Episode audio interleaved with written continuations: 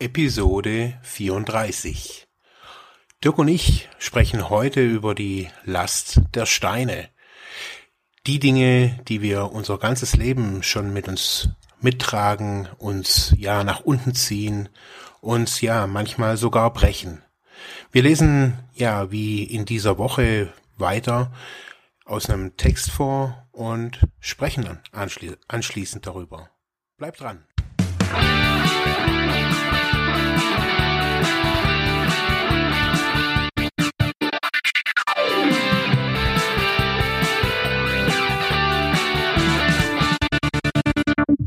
Ja, wir sind live. Wir sind live. Hi. Hi. Ja, herzlich willkommen bei Freiheit ohne Druck. Mein Name ist Marc Hasselbach.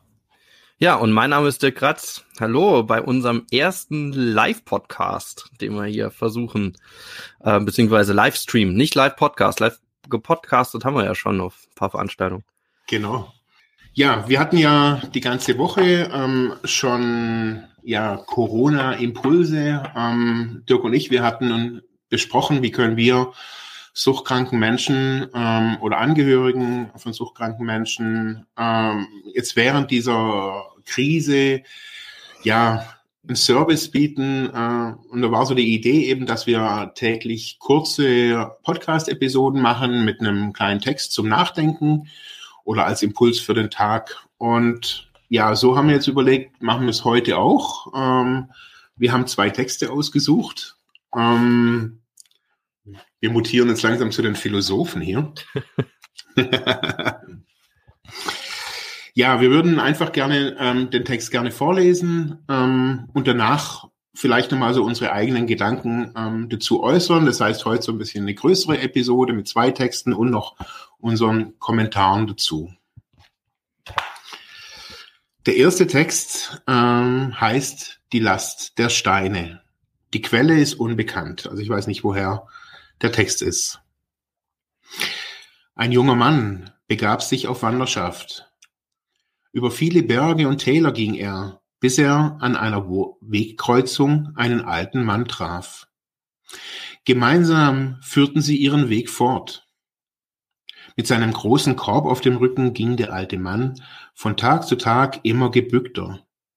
So fragte ihn der Junge, Du stöhnst und gehst schon sehr gebeugt. Darf ich den Korb für dich tragen? Nein, antwortete der bärtige Alte. Mein Korb kannst du mir nicht abnehmen. Diese Last muss ich ganz alleine tragen. Doch als der junge Mann wissen wollte, was er denn trüge in seinem Korb, schwieg der Alte. Nachts hörte der junge Mann, wie sein Wegbegleiter den Korb öffnete, in ihm kramte und ganz leise vor sich hinflüsterte. Viele Tage und Nächte wiederholten sich, wiederholte sich dieses Geschehen, bis sich der Alte zum Sterben niederlegte. Ich habe dir nie gesagt, was ich in meinem Korb trage. Heute will ich es dir erzählen, sprach der Alte. Dieser Korb ist bis zum Rand gefüllt mit Dingen, die ich glaubte über mich selbst zu wissen und die nicht stimmten. Die Last vieler Steine, die ich auf meinem Lebensweg sammelte, machten mir die Schritte meiner Reise so schwer. Unzählige Sandkörner der Unsicherheit und Unentschlossenheit, viele Kieselsteine des Zweifelns und Ziegelsteine der Irrwege. So viel weiter hätte ich im Leben kommen können, ohne sie. Doch meine Träume und Wünsche, doch meine Träume und Wünsche wurden nicht wahr. Stattdessen endet mein Weg nun hier. Der alte Mann schloss die Augen. Zögerlich ging sein junger Begleiter zum, zu dem Korb mit den schweren Steinen. Er öffnete ihn, schaute hinein und sah, er war leer. Ja. Ja, interessante Geschichte die ja von äh, so einer Coaching-Seite stammt. Wir haben, werden das auch nochmal verlinken in den mhm. Show Notes, dann später beim Podcast. Und dass ihr das auch nochmal, vielleicht auch nochmal nachlesen könnt. Mhm. Ja, Marc, ähm, du hast die ja gefunden, beziehungsweise diese Geschichte auch mit ausgewählt und auch die ganze, wie die ganze Woche ja schon, ähm, was ich total fantastisch finde. Ähm, was, was hat dich jetzt bei dieser Geschichte so angesprochen? Ja, also ich habe ähm, ich habe gemerkt, dass es im, in, in meinem Leben auch so ist, war, Streckstrich, äh, dass ich auch irgendwie so mein, mein halbes Leben oder mehr als mein halbes Leben auch meine, meine Steine durch die Gegend getragen habe. Also bei mir waren das auch Zweifel natürlich ganz viel, Wut ganz viel, aber auch ganz viel so, ich würde es mal so sagen, so, ich bin ein Suchtkranker und äh, ein suchtkranker Mensch ähm, wird natürlich auch mit so verschiedenen Labeln auch immer wieder irgendwie versehen. Und zum großen Teil versieht man sich eben auch selbst mit diesem Label, äh, was ein Suchtkranker denn in der Gesellschaft ist. Ein Versager, ein schlechter Vater, ein, ein Stinker, ein Assi, ein was weiß ich auch immer. Jemand, der das Leben halt nicht auf die Reihe kriegt. Und bei mir war so diese Last der Steine irgendwann mal, also wirklich auch physisch äh, so spürbar. Ich bin auch ein bisschen gebückt gegangen, habe ich habe gesehen, dass ich oder gemerkt, dass ich meinen Blick beim Laufen immer irgendwie auf den Boden richte, dass ich gar nicht recht richtig aufrecht auch laufe. Also so so habe ich mein Leben wirklich lange auch als Suchtkranker wirklich auch so empfunden, als ungerecht, als ja, als nicht gut auf jeden mhm. Fall. Und erst später, also ich glaube hauptsächlich in der Therapie haben wir versucht, irgendwie auf viele, auf viele Situationen in unserem Leben natürlich irgendwie draufzuschauen, psychologisch, therapeutisch. Und da hat sich langsam ein Effekt eingestellt, der aber bis heute andauert, würde ich jetzt einfach mal sagen. Und zwar, dass ich die Situation auch als Suchtkranker mittlerweile anders bewerte. Also für mhm. mich ist es ein Geschenk, suchtkrank zu sein. Ähm, das hört sich ein bisschen komisch an, aber selbst jetzt hier dieser Podcast, ähm, unsere, dass wir uns kennengelernt haben, wäre natürlich nicht möglich gewesen, wenn ich nicht suchtkrank gewesen wäre ähm, oder wenn ich nicht eine Therapie gemacht hätte. Und ähm, so gibt es unzählige Dinge, die ich ähm, angefangen habe, in der während der Therapie zu reflektieren und wo ich gemerkt habe, so hey, dass ich ja gar nicht so auf Deutsch gesagt so scheiße bin, wie ich immer irgendwie gedacht habe, sondern ähm, ja, mein ganzes Leben habe ich irgendwie von anderen Menschen gehört, inklusive von, von vom Jugendamt. Ich bin ein, Sche ein scheiß Vater, ein schlechter Vater. Oder mhm. ich müsste mehr tun und, und, und so weiter. Und jetzt mittlerweile habe ich gemerkt, ähm, dass ich kein schlechter Vater war. Dass ich das, was ich geben konnte, gegeben habe. Dass ich die Liebe, die ich geben konnte, äh, gegeben habe. Und dass man vielleicht im Vergleich zu einem nicht abstin äh, zu einem abstinenten Vater oder zu einem nicht suchtkranken Vater da natürlich äh, vergleichen könnte. Aber ich sehe, ich habe immer alles irgendwie getan oder habe immer irgendwie alles versucht, dass es meinem Sohn gut geht. Ähm, habe geguckt, dass ja mhm. In diesem Rahmen halt. Und später habe ich so gemerkt eben, dass dieses, diese Zuschreibung, die ich hauptsächlich mir selber eben zugeschrieben habe, dass die gar nicht stimmt. Ich bin, ein, ich, ich komme gerne, ich komme super mit Kindern aus. Ich habe lange Kindertraining gemacht im Sportbereich und ich merke, mit Kindern mag ich es einfach so. Und es mhm. stimmt nicht, dass ich ein schlechter Vater war. Ich habe nur Dinge aufgenommen, wo ich gedacht habe, das stimmt. Mhm. Weil, ja, weil es irgendwer in irgendeiner Situation vielleicht mal irgendwie gesagt hat, vielleicht gar nicht mich gemeint hat. Ja, ja, ja das ist das Ding. Also oftmals sind es ja gar nicht die Steine, die einem selber irgendwie im Weg liegen, sondern manchmal ist es ja so, dass man sich die Steine der anderen auch noch auflädt und sagt, hey, alle Suchtkranken sind schlechte Väter, schlechte Mütter. Stimmt nicht. Es gibt schlechte Väter auch unter, unter, unter äh, nicht suchtkranken Menschen und super Väter unter suchtkranken Menschen. Also das so, ist ja. alles so relativ. Das habe ich ähm, so gemerkt. Ja, ja, absolut. Also äh, schon eine ganze Menge drin, irgendwie, was, was so symbolisch so in dieser der Geschichte drin steckt. Also alleine dieser Korb, den man sein ganzes Leben mit rumschleppt. Also wenn man so überlegt, ne, das ist halt schon einen schweren Korb, schleppe ich die ganze Zeit, das ist so unglaublich anstrengend. Und dann so kurz vor dem Sterben blickt man da rein und, und guckt auf diesen Korb und sagt, na mein Gott, jetzt habe ich die die ganze Zeit mit dir rumgeschleppt. Warum denn, ja? Mhm. Und ähm, dann am Ende diese Auflösung, dass wenn man reinschaut oder wenn dann jemand anderes reinschaut und dann muss ja auch jemand anderes irgendwie sein, dann sind mhm. da, ist da nichts drin oder nichts, was, was vielleicht so von außen gesehen so eine Belastung wäre, aber dass, dass man doch eine, eine lebenslange Belastung mit sich rumschleppt. Warum das jetzt, glaube ich, gerade im Moment halt wichtig ist, ist, dass man natürlich, wenn man viel zu Hause ist, wenn man vielleicht auch alleine lebt, ähm, dass, ähm, dass halt solche Belastungen, die man irgendwie mit sich rumschleppt, äh, diese Gedankenkarusselle, dass die ähm, sehr schnell losgehen können. Also was habe ich so viel falsch gemacht, was habe ich vielleicht gut gemacht oder dass man so Bilanzen zieht. Also es geht ja, glaube ich, auch ums Bilanzziehen, jedenfalls in der Geschichte so ein bisschen. Mhm. Ähm, und dass man ähm, ja, dass man, dass man sich so diese Belastung vor Auge führt, vor, vor die Augen führt und dass man eben im Moment nicht denjenigen hat, der irgendwie neben dran steht und mal reinschaut und sagt, naja, das ist es doch gar nicht, ne?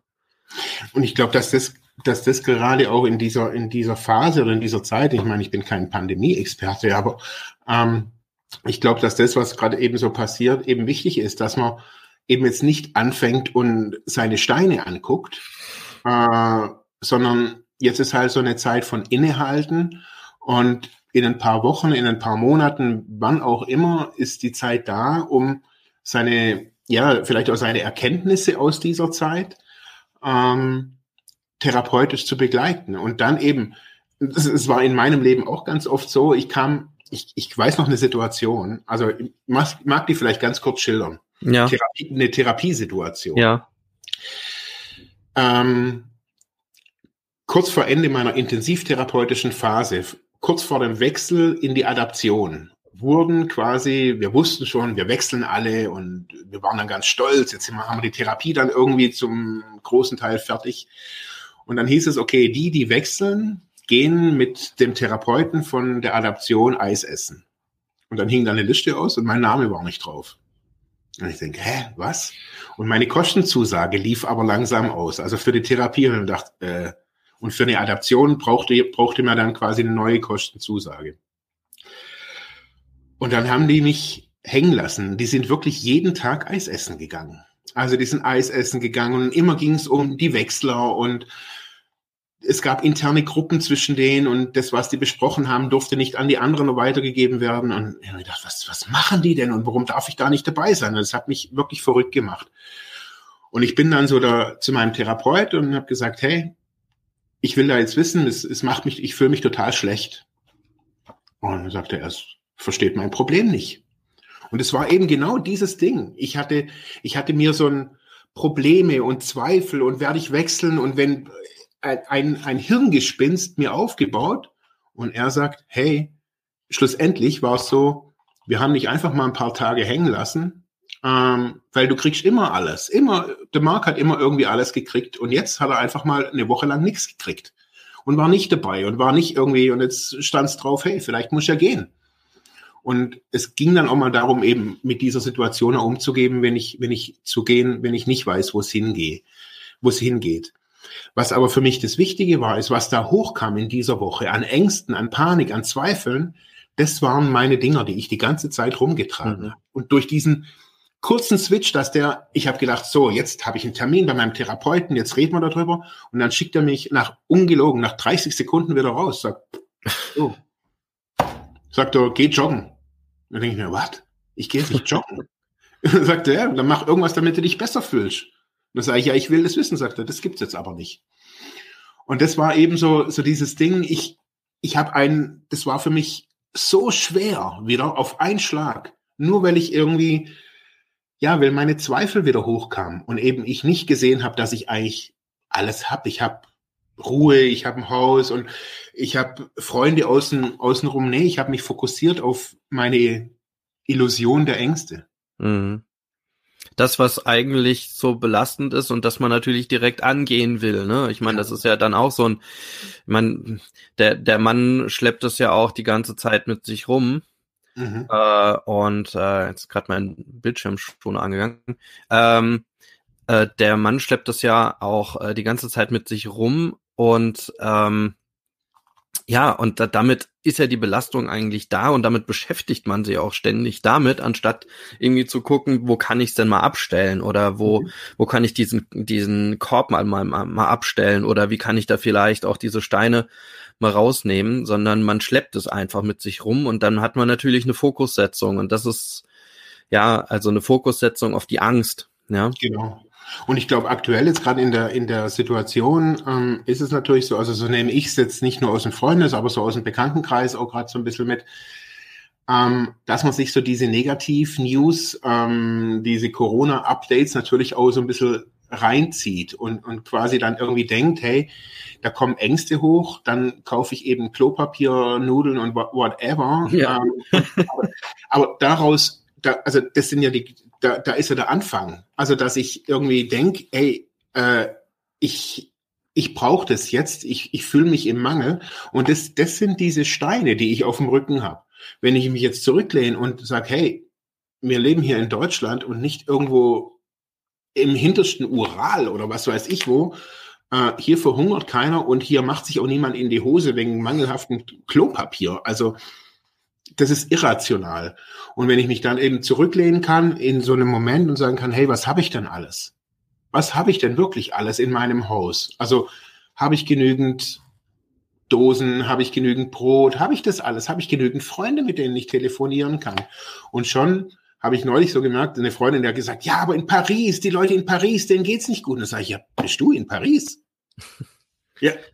Ja, das ist, ja, aber klar, also ich muss halt auch sagen, ne, ähm, in, in dem Falle würde ich sagen, dass es ja auch Menschen gibt, die auch die anderen Körbe spüren, mhm. sehr gut spüren und äh, empathisch spüren und dann auch, auch mitleiden, ne? Das verstärkt das natürlich auch nochmal. Auf jeden Fall, ja. Ne, das, also wenn so, das, es gibt ja so eine Art so auch kollektives, ein kollektives Leiden. Mhm. Ähm, und äh, das ist natürlich in so einer Krisensituation nochmal verstärkt. Ne? Also man kann nicht rausgehen, weil draußen ist alles schlimm ähm, mhm. und äh, man, man, man spürt es einfach. Man spürt die, also ich meine, das spürt, spürt ja jeder, also welche Spannung da ist. Und ja. äh, alle Menschen sind irgendwie angespannt und gestresst, alleine nur dauert, dass sie irgendwie einkaufen gehen müssen. Ich bin ja grundsätzlich gestresst, wenn ich einkaufen gehen muss, mhm. aber jetzt ja noch mal, noch mal mehr und ähm, das macht natürlich was auch mit, mit mhm. den meisten. Und ich glaube aber genau dann ist es wichtig, eben festzustellen, so dass diese, diese Steine auf dem Rücken in, in seinem eigenen Korb, A, vielleicht zu diesem Zeitpunkt auch gar nicht aktuell sind, dass die gar nicht wichtig sind. Also dass es jetzt gar nicht drum geht, um, um, um die eigenen Ängste, sondern dass es jetzt eben drum geht, vielleicht mal zu gucken, hey, was habe ich denn alles? Was, was, was habe ich denn alles für, also so wie ich vorher gesagt habe, ähm, ein Suchtkranker zum Beispiel, wenn, wenn ich sowas mal anders beleuchten kann, was ich, was ich, so wie ich gerade vorhin gesagt habe, in der Therapie, wenn man sieht, viele, viele Drogenabhängige haben, waren, haben mussten dealen. Ähm, das ist eine, eine Kompetenz schlussendlich. Wenn man überlegt, was kann der oder die Person ähm, denn so gut beim Dealen, dann ist es ganz oft Vertrauen aufbauen, Menschen quasi kennenlernen, reden natürlich. Die Leute sind nach einem Autohaus die besten Autoverkäufer, ganz ehrlich. Also ich kenne einige, die Therapie gemacht haben, die früher schwer am Dealen waren und die jetzt alle wirklich Top-Autoverkäufer sind. Weil die, ja, das hört sich blöd an, aber die haben gemerkt, hey, das ist eine Kompetenz. Und das, was früher quasi schlimm war und was man quasi therapeutisch beleuchten musste, war auf einmal durch diesen therapeutischen Prozess auf einmal keine Belastung mehr und war eine Kompetenz, die alle, die ich kenne, sogar in ihren Lebenslauf reingeschrieben haben. Mhm. Also jetzt nicht, dass sie Dealer waren, aber dass sie ein Verhandlungsgeschick haben, zum Beispiel. Okay. Ja. Also woher man dieses Verhandlungsgeschick ja hat, wird ja im Bewerbungsgespräch nicht abgefragt. Jetzt, jetzt ist das ja natürlich, ich würde sagen, es ist ein kleines Extrembeispiel vielleicht, aber, äh, aber, aber andererseits ist es, spricht du ja den richtigen Punkt an. Also, dass man, ähm, das, was du ja auch eben schon angesprochen hast, dass die Steine, die man da hat, vielleicht auch gar keine sind, sondern dass man da draus was ganz anderes basteln kann.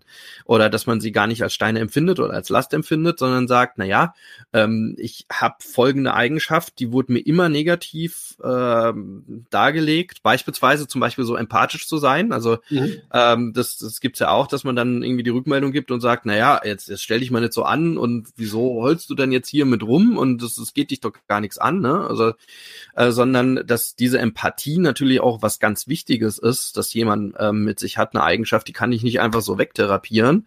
Mhm. Ähm, und, und dass man mit dieser Eigenschaft dann sehr viel machen kann. Also sich beispielsweise anderen Menschen zuwenden kann oder sagen kann, ja, also diese Arbeit mit anderen Menschen, mit leidenden Menschen, ähm, wenn ich das aushalten kann und gelernt habe, das auch auszuhalten, dann mhm. ist das eine unglaublich wertvoll damit zu arbeiten, ja, oder ja, wie du sagst, natürlich auch, dass ich dieses Verhandlungsgeschick habe, dass ich mich gut in sozialen Gruppen interagieren kann oder damit super gut klarkomme. Mhm. Ähm, oder dass ich auch jemand bin, der vielleicht lieber alleine arbeitet und der, ja. der gar nicht ähm, in Gruppen arbeiten will oder kann und ständig ähm, alle äh, Jobberater gesagt haben, ja, aber sie müssen teamfähig sein und genau. unbedingt genau. und jetzt, sie haben schon wieder gekündigt, weil sie sich hier gezopft haben mit ihren Kollegen. Dabei mhm. ist das vielleicht jemand, der wunderbar im Homeoffice alleine jetzt super funktioniert und der engagierteste Mitarbeiter ist, ja. ja. Ähm, und ich glaube, darum geht's halt, also dass man einfach lernt, mit äh, auf sich selber zu schauen und jetzt vielleicht nicht so also die, die Schwächen, die man jetzt aufgrund, also die vermeintlichen Schwächen, aufgrund, die, die aufgrund jetzt so einer Art Isolation ähm, mehr hochpoppen, dass mhm. man es irgendwie lernt, die ähm, auch als Stärken zu sehen oder sich damit mhm. als Stärke auseinanderzusetzen oder mal die Frage zu stellen, was wäre, wenn das keine Schwäche für mir ist, sondern eine Stärke? Ja. Mhm. Ja, also es gibt ja, ja, also ich kenne das auch von therapeutischen Prozessen, wo man da, also, wir haben das in unserer Therapie also ich habe das locker zehnmal gemacht. Und zwar eine Liste ähm, plus minus ähm, von eigenen Charaktereigenschaften, also wo man sich selber einschätzt. Ähm, wie viel positive Eigenschaften habe ich, wie viel negative Eigenschaften. Kann man ja zehn auf jeder Seite machen, wird man feststellen, dass man an negativen Eigenschaften ähm, mehr findet als zehn und bei positiven wahrscheinlich nicht mal drei. Ähm, und dann kann man mal gucken, okay, was von diesen negativen Eigenschaften kann ich quasi so umdeuten, dass es vielleicht eine, eine positive Eigenschaft ist. Also, dass ich, genau, ja. ich bin vielleicht nicht immer fokussiert auf ein Thema, aber das heißt, ich bin in vielen Themen fokussiert. Manche sind halt irgendwie bloß die Leute, die nur ein Themengebiet irgendwie abdecken. Wenn ich eher so einen generalistischen Ansatz habe, ist ja auch okay, wenn ich an viele Hobbys habe und nicht nur ein, ein Hobby Fußball mag, wenn ich Briefmarken sammeln, Yacht äh, und golfen und auch noch irgendwie Netflix gucken und was weiß ich was, ist es ja auch okay, wenn ich das alles gehandelt kriege. Man muss es, glaube ich, einfach nur mal so gegenüberstellen. Ja, genau. Und wie mache ich das? das ist die große Frage, ne? Also wie schaffe ich das? Also wie schaffe ich mich denn positiv mit meinen mit meinen negativen Eigenschaften oder mit meinem negativen Gedankenkarussell auseinanderzusetzen? Also ich glaube, dass es wichtig ist, dass man es aufschreibt. Also ich finde dieses auch nicht am PC. Ich finde, es ist wirklich wichtig, dass man es physisch auf ein Blatt Papier schreibt und sich das einfach mal anguckt. Was ich immer gemacht habe, das habe ich auch teilweise in Beratungssituationen hier mit äh, nicht züchtigen Klienten übrigens gemacht, äh, fast mit jedem. Ja, ja, klar. Ähm, und dann haben wir uns diese Begrifflichkeiten, also wie, was Menschen sich da selber zuschreiben an Charaktereigenschaften, mal angeguckt und auch mal genauer angeguckt. Was bedeutet es, zum Beispiel treu zu sein? Was bedeutet Treue? Also ist es blinde Abhängigkeit oder wie empfinde ich Treue? Ist es vielleicht eher sowas wie Loyalität? Und wenn, wo ich das so gemacht habe, so, also das kann man eben alleine sehr gut machen. Da gibt's auch eine ganz gute äh, Internetseite, nennt sich Duden äh, ja, also ich mache, ich habe das oft gemacht, also indem ich mir zum Beispiel auch mal Gefühle angeguckt habe, wie beschreibt, wie beschreiben manche, äh, wie beschreibt der Duden denn unterschiedliche Gefühlszustände?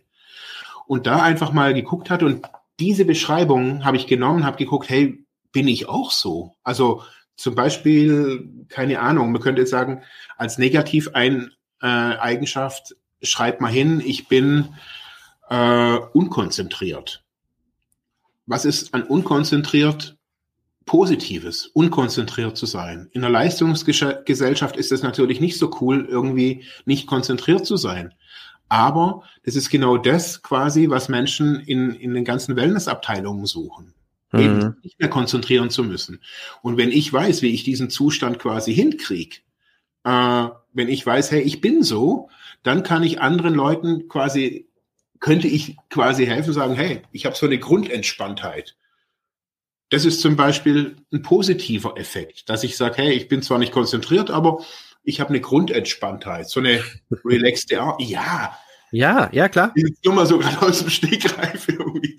Also, ähm. also ich fand, fand jetzt um ein kleines bisschen zusammenzufassen. Ähm, also, ähm, womit ich richtig gut mitgehen kann, ist, wir machen das ja so ein bisschen ad hoc jetzt, also wir haben das ja, ja. jetzt nicht vorbereitet, aber nee. äh, das, ist, das ist vielleicht ganz gut, wenn man das so äh, mal rausarbeitet.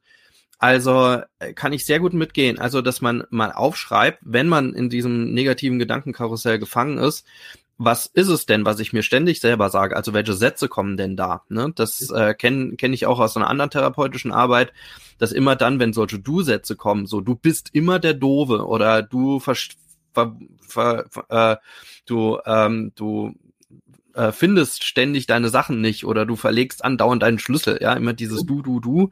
Ja, mhm. das sind ja solche Sätze, die man sich als so als strenger als strenges Elternteil, das hier so auf der äh, Schulter sitzt, irgendwie sich selber sagt. Genau. Ähm, dass man erstmal guckt, sind es diese Sätze, sind es oder oder sind es so ähm, Sätze, die man sich irgendwie selber sagt? Wo kommt das her? Oder sind es einfach tatsächlich, wie du sagst, Gefühlzustände? Das kann ja alles sein. Einfach, mhm. ich glaube, es ist wichtig, dass man wirklich den, den Stift, Stift in die Hand nimmt mhm. und das dann einfach niederschreibt. Und wenn das erstmal nur zwei Wörter sind, dann reicht das ja auch erstmal vollkommen. Super und, und dann reflektiert. Ich finde das sehr gut. Also mit dir, äh, mit dieser, ähm, äh, mit dieser äh, Möglichkeit im Duden oder wo auch immer nach, nach Wort, entweder Wortgegensätzen zu suchen oder auch, ähm, ähm, wie nennt sich das? Äh, Syllogismen? Nee. Nee, wie heißt das? Nee, es ist kein Syllogismus. Äh, also, also gleichbedeuteten gleichbedeutenden genau. Wörtern oder was, was dieses Wort noch bedeuten könnte mhm. oder der, einfach den Bedeutungsspielraum eines Wortes oder einer Eigenschaft irgendwie mal zu erfassen. Mhm. Und da sind dann auch sicherlich auch positive Sachen dabei. Ja, mhm. so wie man auch auf einer Tarotkarte nicht nur Negatives sieht, ja, sondern auch Positives oder in, in jedem Bild irgendwie was Positives, aber auch Negatives erkennen kann, gilt es ja dann vielleicht, wenn man das so vor sich hat, dann das Positive zu erkennen. Eben. Also es geht so, so nehme ich das wahr, es geht einfach um, dass ich ähm, dass ich einfach von mir aus auf, ähm, wenn ich psychodramatisch sagen würde, auf die Bühne bringe. Also dass ich das Ganze einfach mal darstelle, externalisiere, aber einfach mhm. vor mir habe. Mhm. Das kann aber auch ein Bild sein, ne? Also ich kann ja auch ein Bild darüber malen. Natürlich, klar. Ja, auch was. Oder ähm, ja. Ähm, also ich glaube, ich glaube, also gerade in so in so einem in so einem Prozess ist es wirklich auch immer wieder wichtig, aber sich auch selber zu kennen oder auch auf, sich auf den Weg zu machen. Man, das ist ja eine Stufe drauf, sich kennenzulernen. Beim, zum Beispiel beim Kampfsport, ähm, sagt man fast in allen Kampfsportarten, dass man, dass es kein Vorteil ist, groß zu sein oder kein Vorteil ist, klein zu sein, sondern dass man lernen muss, mit seiner Körpergröße, mit seinem Gewicht, mit seiner, mit seiner Agilität umzugehen. Das heißt, beim Karate ist es manchmal gut, einen langen Arm zu haben. Manchmal ist es aber auch gut, klein zu sein und unter dem Ding durchzuducken. Und das ist, also das habe ich mal, ich habe jetzt auch 15 Jahre Kampfsport gemacht und wiege, glaube ich, schon immer irgendwie knappe 100 Kilo. Und bei uns waren halt immer irgendwie so Jungs dabei, die haben so viel gewogen wie mein, Ober, wie mein, wie mein Oberschenkel. Also das waren halt alles so, so Hämpflinge. Und dann haben die mich gesehen da irgendwie als, als Bär und ich musste da halt immer irgendwie gucken, okay, ich, ich kann halt kein Salto machen oder ein Doppelsalto machen wie der Typ, der halt die Hälfte von mir wiegt und zehnmal so muskulös ist wie ich. Ja. Ich bin halt ein deutscher, behäbiger, schwerer Typ und kein ja, flippiger Brasilianer. Das musste ich mir immer wieder sagen. Und ich werde niemals so ein Brasilianer sein. Ähm, und das war aber für mich den Vorteil, dass ich gesehen habe, die Leute zum Beispiel jetzt im Kampfsport haben erstmal Respekt vor meiner, vor meiner Körpermasse. Das konnte ich jahrelang einsetzen, indem ich einfach nur mal kurz mich so groß gemacht habe und die Leute kurz erschrocken sind. Ich habe gar nichts gemacht. Es war nur ein Spiel mit meiner Körper, mit meiner Körpergröße.